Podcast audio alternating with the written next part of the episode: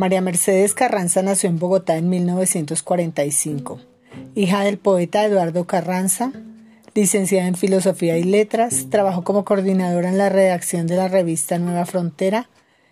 Eh, desafortunadamente terminó con su vida en el año 2003.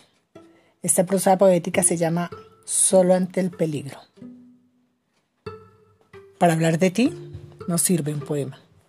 Tal vez una vieja canción del oeste. Una canción que diga de aquel hombre solo que va por el mundo, jugando a los vaqueros. Una canción que recuerde las ciudades que el hombre lleva en la memoria, donde siempre hubo un duelo, un par y una mujer. Una canción que hable de los largos caminos que nunca acaban y el hombre en su caballo hacia cualquier parte.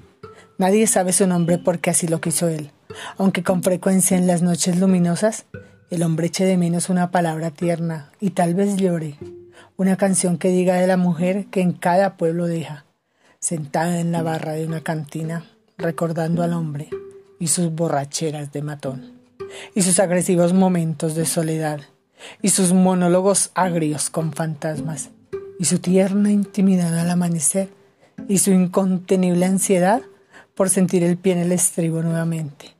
Una canción que hable de ti.